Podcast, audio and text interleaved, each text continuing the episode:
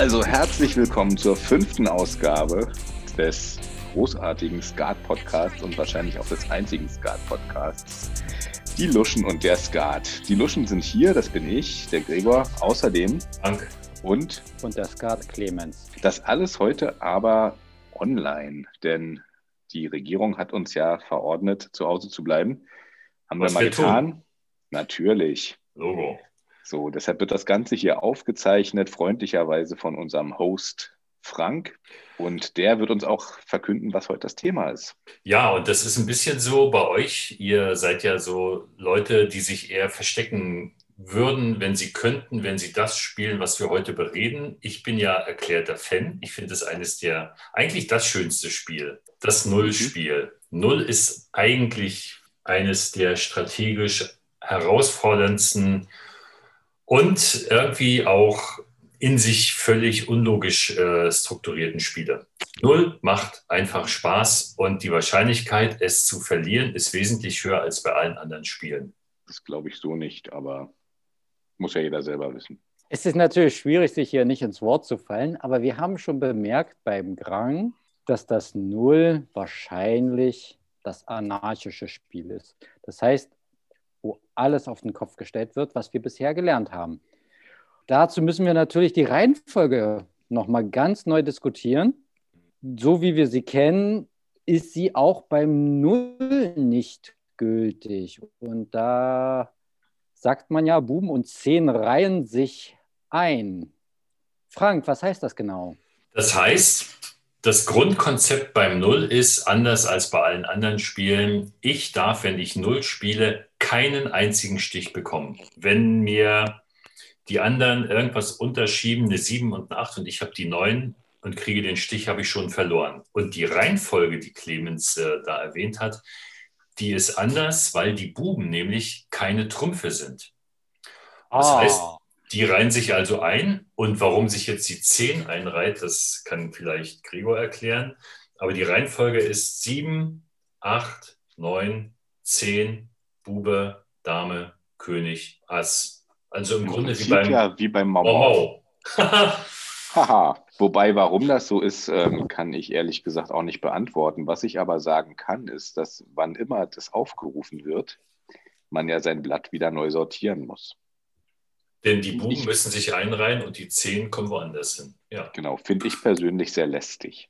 Ja, na gut, aber das ist trotz allem äh, ein Spiel, bei dem ich nicht nur relativ wenig Punkte bekomme, sondern das Risiko ist eigentlich auch sehr hoch, es zu verlieren. Aber wenn ich mir sicher bin, mein Null zu gewinnen, dann muss es nicht bei dem Wert bleiben, den Null eigentlich hat und über den ihr nochmal reden müsst. Ne, wir haben ja gesagt, das niedrigste aller Spiele ist, glaube ich, Karo. Mit einem Karo. Spiel 2 kann ich bis 18 reizen. Einfach, wenn ich ein einfaches Herz spiele, 10 mit einem Spiel 2 oder ohne ein Spiel 2, 20. Mhm. Dann könnte noch Pik kommen. Mit einem Spiel 2 mal 11 sind 22. Und jetzt kommt die Ausnahme. Nämlich, Null. ha, 23. Kein Mensch weiß warum, oder? Es ist sehr interessant, ne?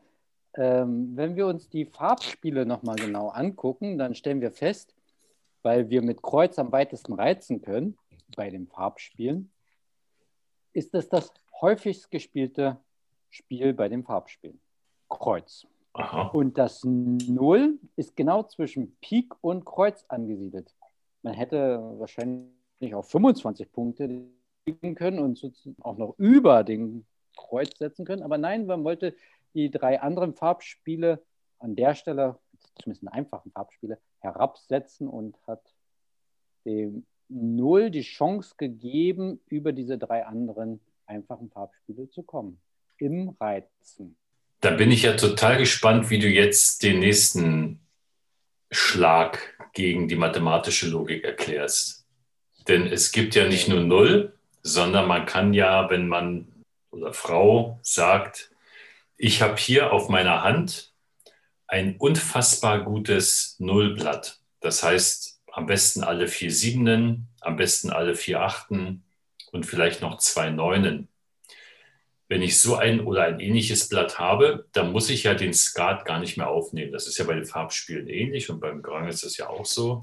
Spiele ich eine Hand und wenn ich jetzt aber Null Hand spiele, also Null kann ich bis 23 reizen, Null Hand komme ich bis 35. Und warum? Ist das wieder eins unter Kreuz? Da haben wir genau, haben wir genau das gleiche wieder wie beim einfachen Spiel. Beim zweifachen Spiel, also mit zwei oder ohne zwei, das hatten wir ja ausführlich diskutiert, äh, bin ich genau ein Punkt unter dem Kreuz mit zwei Spielen. Drei mal zwölf macht 36. Da bin ich mit 35 genau einen drunter und zwei drüber bei, über dem Peak. 33. Aber jetzt bin ich ja mal richtig neugierig, wie du folgendes Phänomen erklärst. Also ich nehme den Skat auf und sage mir aber, jetzt habe ich vier Siebenen, vier Achten und zwei Neunen. Den Skat lege ich wieder hin und jetzt spiele ich das offen. Dann spiele ich ein Null Over. Und damit verdoppeln sich die Punkte, die ich gewinnen oder aber schlimmstenfalls auch verlieren kann. 46. Warum denn 46? Da bin ich ein über dem Vierer Karo, ne? mit 4 Spiel 5, Karo 9, 45 und bin aber zwei unter dem Grang und zwei unter dem dreifachen Kreuz. Also mit 3 Spiel 4 mal 12, 48. Aber was spräche gegen die 47 an der Stelle? Das ist nicht so schön doppelt. Ja, das heißt, das verdoppelt sich einfach. Genau, aber dann kommen wir ja noch eins weiter, noch eine Stufe weiter. Die müssen wir uns einfach merken. Diese Zahlen, die mhm. sind so, so gut wie nicht selbsterklärlich. 0,23, 0 Hand 35, 0 Uwehr 46. Aber was passiert, wenn wir nun 0 Hand und Uwehr spielen? Dann spielen wir 0 Uwehr Hand. Ach. Heißt so viel wie, ich nehme den Skat nicht auf und ich lege das Blatt hin, ich schmeiße es euch vor die Füße und sage, ganz arrogant, ihr könnt hier gegen mich nicht gewinnen. Guckt euch das an. Hier, ihr habt keine Chance, dass ich von euch einen Stich kassiere. Das ist Null Hand. Und das ist so bombastisch. Der Skatgott hat mir so ein Ding irgendwie reingezaubert.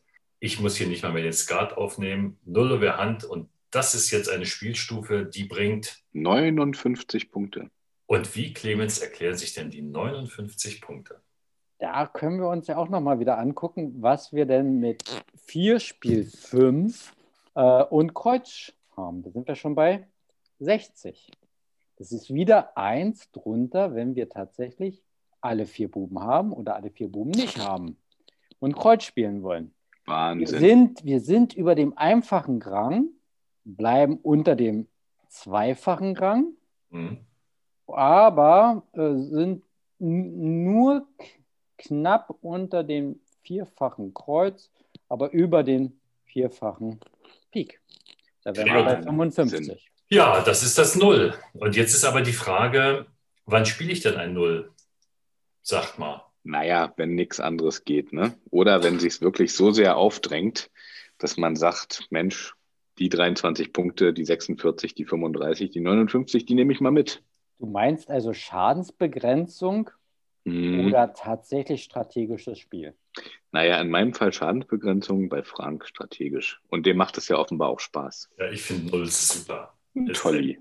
Ach so, aber vielleicht ein, ein Hinweis am Rande. Das Schöne beim Nullspiel, auch für, vor allem für die äh, Gegenspieler, ist ja, dass es manchmal auch sehr schnell zu Ende ist. Nämlich dann, wenn das Gegenüber, wenn der, der spielt, der so verrückt war, ein Null an sich zu reißen, wenn der dann den ersten Stich bekommen hat. Und das geht manchmal ganz schnell tatsächlich ist das Null am schnellsten vorbei. Ja. Weil es einerseits sein kann, dass ich drei Siebenen habe und eine fehlt mir. Und wenn mir die eine Sieben fehlt und ich habe die acht und vielleicht noch die neun und dann nichts mehr, dann kann das gut gehen. Aber wenn ich eine Sieben nicht habe, aber die Farbe ansonsten sehr lang, sehr viele Karten davon, dann kann sich die gegnerische Seite, wenn sie schlau spielt, und das ist hier immer so, hier spielt die gegnerische Seite immer schlau, die kann sich dann so leer spielen bei einer Farbe und dann kriege ich irgendwann die sieben. Und dann muss ich die höhere Karte rauflegen und habe verloren. Also die gegnerische Seite ist sehr findig, Nullspieler an die Wand zu spielen. Man muss es sich wirklich gut überlegen und es ist eigentlich nie eine gute Idee, auf den Skat zu reizen. Also ein semi-gutes Nullblatt zu haben und zu hoffen, im Skat finde ich noch eine Lusche, dann ist meistens sowas drin wie ein Ass oder ein Kreuz Bube oder so Zeug, das man nicht gebrauchen kann. Aber da kommen wir zu deiner Ausgangsfrage zurück. Wann spielen wir das? Und da gibt es ja für Gregor dieses tolle Sprichwort wieder, weil Gregor ist unser Mann für die Sprichwörter. Nein, das würde ich so nicht sagen. Sieben, neun unter kommt keiner runter. Und da sind, bin ich ja echt froh, dass wir am Anfang das deutsche und das französische Blatt auseinandergenommen haben. Also da kommt jetzt auch tatsächlich da unter vor. Kannst du uns das erklären, Gregor? Äh, naja, wenn ich das, die sieben und die neun und den unter habe, Also den dann ist die, genau, da der sich ja einreiht, ist die Chance, dass selbst wenn mein Gegenüber jetzt ähm, die acht und die zehn und die Dame hätte als niedrigstes, ist die Chance, dass sie mich da dran kriegen, relativ gering. Es gibt eine Ausnahme, leider. Ich habe die auch noch nicht durchschaut. Vielleicht weiß das einer von euch. wenn ich ausspiele, kann mich das treffen. Ne? Zum einen das und zum anderen, wenn es unglücklich verteilt ist und sich die Farbe nur auf zwei Personen gleichmäßig verteilt, dann kann es tatsächlich auch passieren, dass ich dann noch das Ass übrig habe und ich dann den König übernehmen muss. Schon vorgekommen. Aber im Allgemeinen gilt nach menschlichem Ermessen, 7, 9 unter, geht keiner drunter, kann ich mitspielen, sollte nichts passieren bei einer Farbe. Vor allen Dingen natürlich schwierig bei offenen Spielen. Da können die anderen natürlich reingucken und dann kalkulieren. Aber sie dürfen sich natürlich nicht absprechen. Natürlich nicht, auf gar keinen Fall. Ja, sprechen im Skat ist ja strengstens verboten, laut Mhm. den Regeln. Man darf auch keine Andeutungen machen Ich und auch, nicht über, gern. und auch nicht über Nebensächlichkeiten sprechen. Man weiß ja nicht, was man da kodifiziert hat. Vielleicht ist es übrigens auch so, ähm, dass ich deshalb gerne Null spiele, weil man beim Skat ja immer rechnen muss und ich habe es ja nicht so mit Zahlen. Und all das, was wir mal so besprochen haben, mit oder unter einer Spitze, dem Kreuzbuben, dem Karobuben, weil sich die Jungs einordnen, das ist ein wahnsinnig demokratisches Spiel, spielen die keine Rolle. Das heißt, Null ist immer 23. Egal wie viele Jungs ich habe, wie viel Esser ich habe, welcher Tag gerade ist, wie spät es ist. 0 ist 23, 0 Over ist 46, 0 Hand ist 35, 0 Over Hand ist 59 und die Jungs sind völlig raus. Also das ist im Grunde so ein sozialistisches Preissystem. Und Dir gefällt das, ne? damit kann ich planen. Genau, Mhm. es gibt Planungssicherheit. Das ist ein sehr schönes, klares, logisches Spiel. Und auch beim Aufschreiben ist es, abgesehen von den etwas krummen Zahlen, eine schöne Sache. Vokabel lernen. Rund um ein Spiel, das sympathisch ist, das einfach ist, bei dem ich auch keine großen Kartenhaufen einsammeln muss. Und wie gesagt, auch wichtig, äh, diese ganze Regel, brauche ich 60 oder 61 Punkte, gibt es einen Schneider oder so schwarz, alles uninteressant. Ganz einfach, ein Stich und die Sache ist vorbei. Und wenn jemand mit dem für den Alleinspieler, den Nullspieler mit der glücklichen Karte rauskommt, die das ganze Spiel re- rettet, ja, obwohl man nicht alles wegdrücken konnte, was gestört hat, das ist toll. Da freust du dich. Da weiß natürlich auch der Alleinspieler dann in dem Augenblick, wenn er dann die Karte losgeworden ist, die ihm sein Spiel zerstören konnte, jetzt ist es durch. Jetzt, Jetzt, ist kann alles ich mich, gut. jetzt kann ich mich zurücklehnen. Das ist so bei den anderen Spielen manchmal natürlich auch der Fall, aber oft nicht. Und manchmal zittert man sich doch sehr lange bis ins letzte, in den letzten Stich. Genau. Apropos zurücklehnen. Ich fand das ja sehr schön, aber ich glaube, wir haben es auch gut erklärt jetzt, oder? Und können Das- uns jetzt zurücklehnen. Ja, Null ist anarchisch, demokratisch, sympathisch, aber man soll es nicht schnell übertreiben. vorbei. Man soll es nicht übertreiben. Man soll es wirklich nur spielen, wenn es äh, auf der Hand liegt. Das passiert an einem normalen Abend vielleicht ein, zwei Mal, oder? Wir spielen Null eher selten. bisschen öfter, oder? Also, jetzt müssen wir uns mal outen. Wir spielen 21 Spiele, sieben Runden. Mhm. Und Frank spielt mindestens ein Null am Abend. Und ja, eins, eins spiele ich auch mal. Gregor spielt Null wer? Du spielst und, auch Null Meistens gibt es noch ein Null oder zwei dazu. Also es ist gar nicht so selten, wenn wir uns das dann angucken. Äh, mhm. Ein Siebtel der Spiele ist dann vielleicht doch Null. Ja, dann freuen wir uns auf die nächste Runde, also auf die nächste Folge in dem Falle und fragen uns jetzt schon mal, was könnte uns denn da erwarten? Ich glaube, das nächste Mal war auf dem Zettel äh, nochmal all diese Sonderspiele, was es da so gibt, was wir jetzt ja schon ein bisschen beredet haben, aber das nochmal in aller Ausführlichkeit. Offen, Hand, schwarz. Na schön, da gibt es ja was, worauf wir uns freuen können. Ja, na dann. Dann verabschieden wir uns mal. Der Gregor, der Frank und der. Bis zum nächsten Mal. Gut Blatt. Gut Blatt. And strike and strike and strike and strike and strike and strike and strike and strike and strike until you have victory. Until you have victory.